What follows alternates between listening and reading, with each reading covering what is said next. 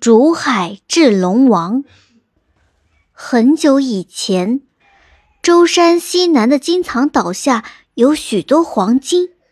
贪婪的东海龙王想拥有这些黄金，就涨潮淹没了金藏岛，岛上的房屋、树木瞬间化为乌有。潮水中的人们呼天喊地。住在金藏岛东访花山上的访花仙子。见了这样的场景，很同情百姓，就将涌上山的海水退了下去。金藏岛上活下来的百姓都到访花山避难。访花仙子又变成了一个白发苍苍的老婆婆，教百姓编织金线网，用它来对付东海龙王。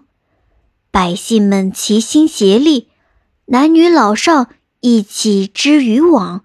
日子一天天过去，四十九天之后，人们终于将网织完了。这是一张重八十一斤的用金线织成的网。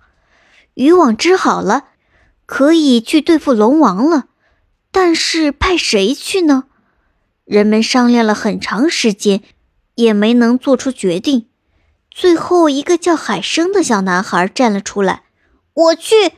大家都觉得。海生只是个孩子，怎么能对付得了龙王呢？但反花仙子却说：“让他去吧，对付龙王靠的是胆量。”说完，他给了海生一件金线衣，并将制服龙王的方法告诉了他。海生穿上金线衣，立即变成了一个身材魁梧的小伙子。他拿起金线网，来到东海。按照访花仙子教的方法，将金线网变大后，就将网撒向东海。过了一会儿，海生就收了第一网。这一网，他捉住了狗蛮金。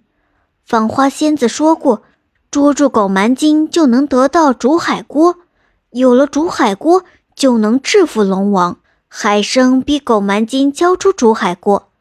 开始的时候。狗蛮金根本没有将海参放在眼里，但是当海生将网变小后，狗蛮金就乖乖的将竹海锅交了出来。海生拿竹海锅回到了访花山，他和大家一起按照访花仙子的指点，将竹海锅架在东海边，再把东海里的水倒进锅里煮。不一会儿，锅里的水就开了。这时，东海龙王和他的子孙都来到海边请求饶命，并退去了潮水。海生见潮水退了，就将锅从火上拿了下来。可他刚把锅拿下来，龙王又开始涨潮，并将竹海锅夺了回去。海生见潮水又涨上来了，竹海锅也没了，急得直跺脚。令人意想不到的是。海生刚跺完脚，金藏岛下的金子就都飞了出来，在岸边成了金光闪闪的海棠。东海龙王使尽浑身解数，也无法将海水冲进海棠。从此，龙王再也不能兴风作浪了，人们过上了幸福快乐的日子。金藏岛也被改名金堂岛。